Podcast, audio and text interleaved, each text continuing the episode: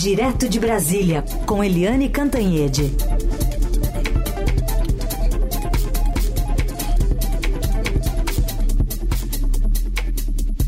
Oi, Eliane, bom dia. Oi, bom dia, Raíssa e Carolina, ouvintes. Bom dia, Eliane. Bom, chegamos à sexta-feira de uma semana que começou ainda com as declarações polêmicas do presidente Lula naquela viagem internacional se referindo a Israel e Hamas.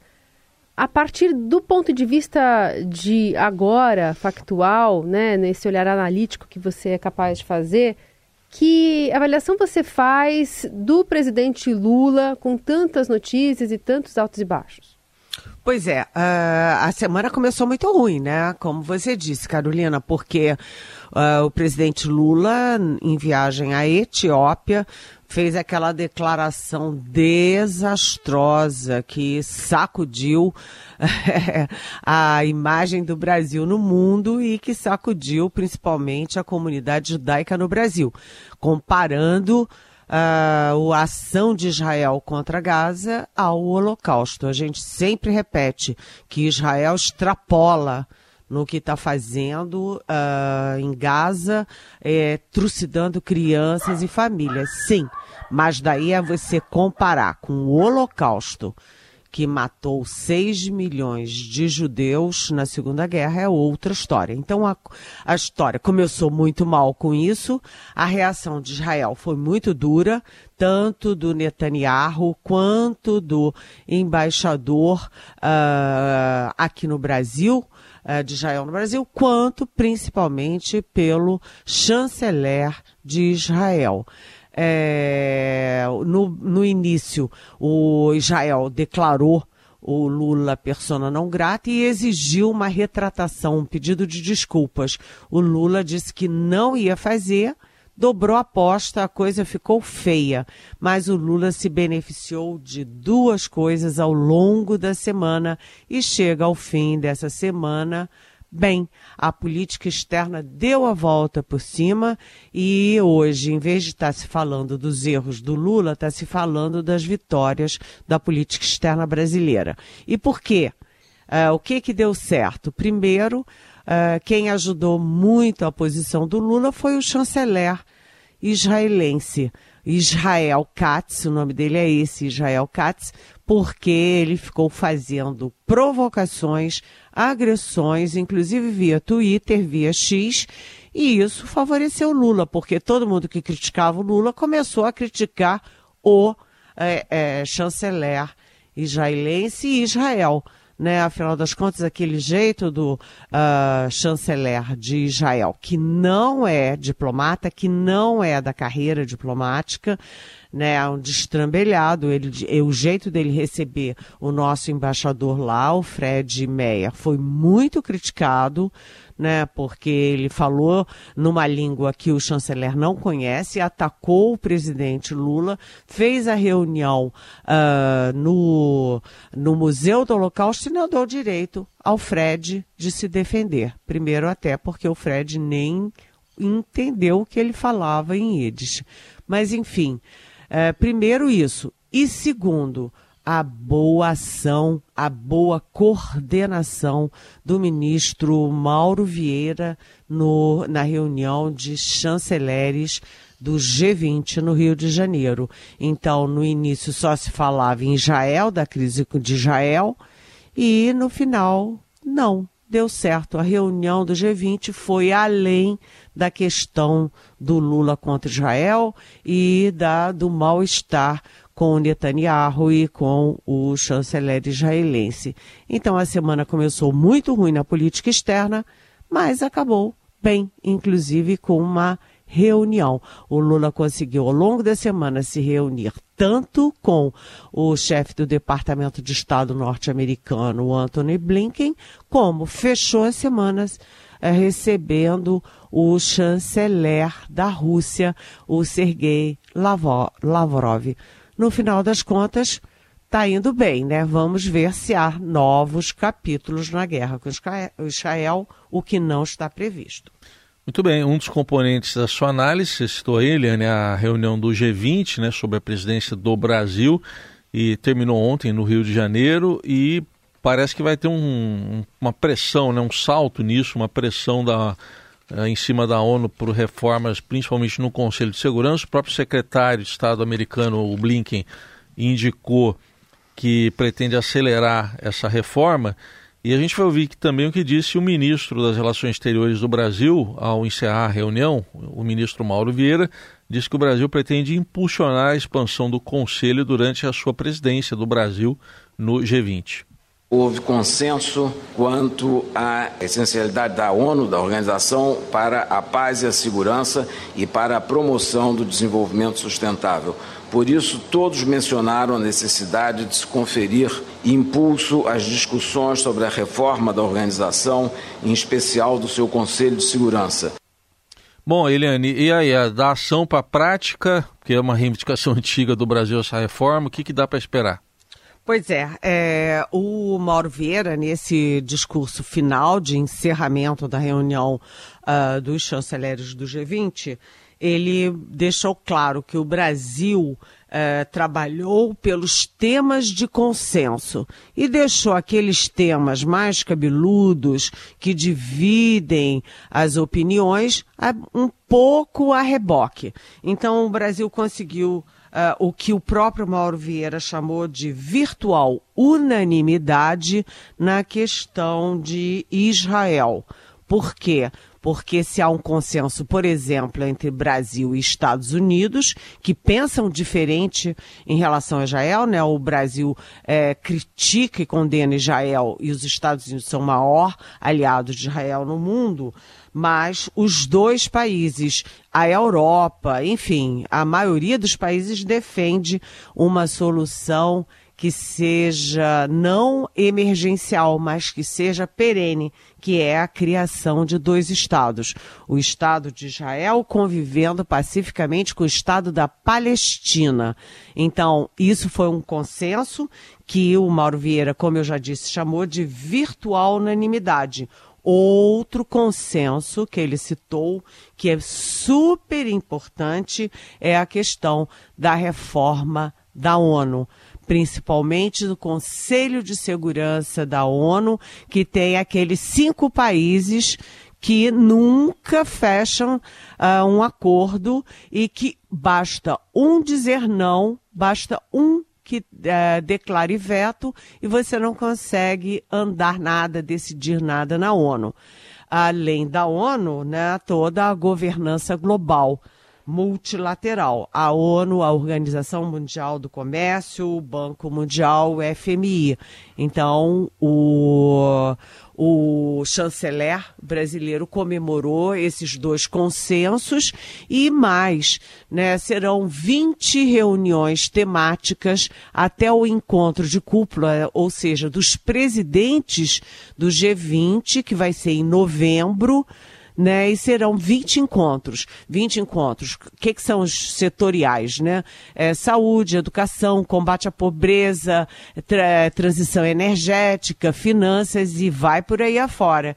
Mas os dois novos encontros de chanceleres são muito importantes, inclusive porque um deles será dentro da sede da ONU em setembro, em Nova York, a, a, aproveitando aí a abertura da Assembleia Anual da ONU. E aí vocês vejam o seguinte: é a primeira vez que vai ter uma reunião do G20 de chanceleres do G20, ou seja, das maiores economias do mundo, dentro da ONU. E para quê?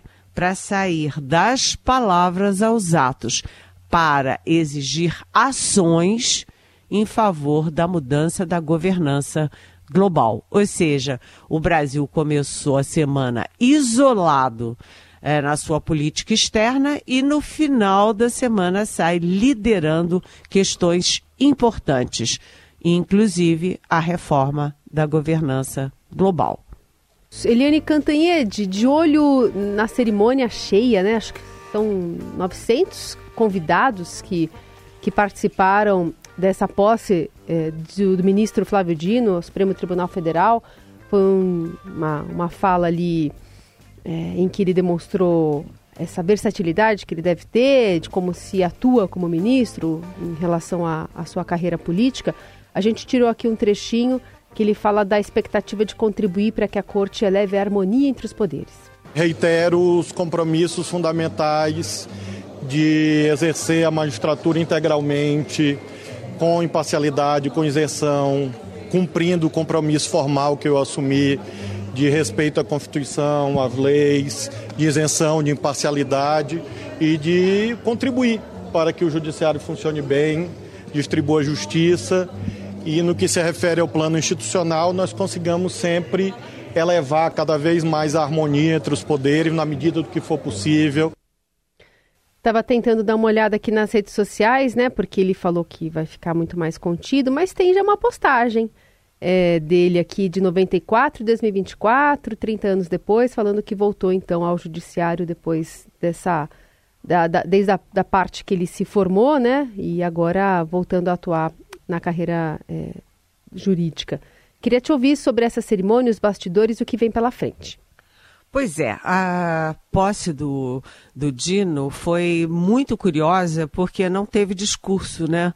o Dino fez, vocês ouviram, né? É, ele simplesmente assinou a posse, né? Fez a formalidade de assinar e se fez o compromisso, assumiu o compromisso. Não fez discurso, não fez avaliação do momento, não defendeu a democracia, não, não fez nada, só assinou e assumiu o compromisso da imparcialidade e de ser um bom juiz. Uh, também o presidente da corte, que é o Luiz Roberto Barroso, que tem discursos muito bonitos, até com viés eh, literário, etc., ontem também não fez discurso. Demorou um tempão citando uma a uma as autoridades presentes, mas não fez discurso, não fez aquele clamor pela democracia tal. Foi uma posse bastante rápida. Eu acho que foi a mais rápida que eu me lembro no Supremo. É, e também não teve festa depois. É, teve simplesmente uma missa na Catedral de Brasília. O ambiente foi muito tranquilo, muito cordial, né? Gente de todos os partidos, né? Você viu ali uh, governadores, você viu muitos parlamentares, presidente da Câmara, do Senado, lembrando que o Arthur Lira da Câmara não estava comparecendo às últimas, uh, os últimos eventos entre os poderes, mas dessa vez compareceu, sorridente, satisfeito, dando tapinha nas costas. Estava lá o presidente do Senado também, uh, e inclusive o Barroso fez algumas brincadeiras quando ele estava lendo a lista de, de presentes. Ele disse: Pois é, o presidente Lula, que também estava, né, disse: Olha, presidente Lula, seu ministério está todo aqui. Tem uma saia ali ao lado, se eu quiser aproveitar, pode fazer uma reunião aí. E o Barroso também brincou, puxa, é, hoje o STJ, o Superior Tribunal de Justiça, todo mundo aqui também. Dá para fazer uma sessão aqui. Então foi assim, muito cordial, muito rápida, sem discurso, sem recado. Agora, apesar dessa singeleza da reunião, né, a gente tem que registrar também do outro lado. Muita gente investigada e até condenada pelo Supremo também compareceu. E aí eu destaco o Fernando Collor de Mello, que foi condenado pelo Supremo e estava lá, uh, participou uh, da cerimônia, ficou numa fileira que lhe deu bastante visibilidade nas fotos, na, nos vídeos. É, também o Renan Calheiros, investigado, o Davi Alcolumbre, etc. Mas o fato é o seguinte: o mais importante é que o uh, Flávio Dino abre um canal direto de interlocução com o presidente Lula, né? O presidente Lula já conversa muito bem, por exemplo, com Gilmar Mendes, mas agora você vai ter o trio Gilmar Mendes, Alexandre de Moraes e Flávio Dino na mesma trincheira, até porque os outros dois foram decisivos na escola, escolha do Dino, e o Dino tem bate na porta e entra no Palácio do Planalto, ou seja, a interlocução do Lula melhorou muito dentro do Supremo. Vamos ver se isso é para bem ou para mal. Vamos torcer todos para que seja para o bem. Outro assunto que da super quinta, né, Eliane, foi, o, foi uma série de depoimentos ontem do ex-presidente Bolsonaro, vários aliados dele. Bolsonaro e os militares ficaram em silêncio lá na Polícia Federal sobre a tentativa de golpe, mas teve gente que falou, né? Pois é, exatamente, Raíssa.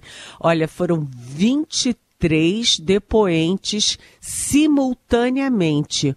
Ou seja, todos é, depondo na mesma hora, mas em depoimentos isolados. Cada um na sua salinha, cada um no seu depoimento. 23, né? Assim, foi é, de, de, de, arrastão, mas uh, o presidente Bolsonaro ficou rapidamente, porque não falou, ele tentou pelo menos três vezes adiar o depoimento, não conseguiu, e ele ficou, permaneceu em silêncio, o que é um direito, né? Uh, direito legal de não produzir provas contra si.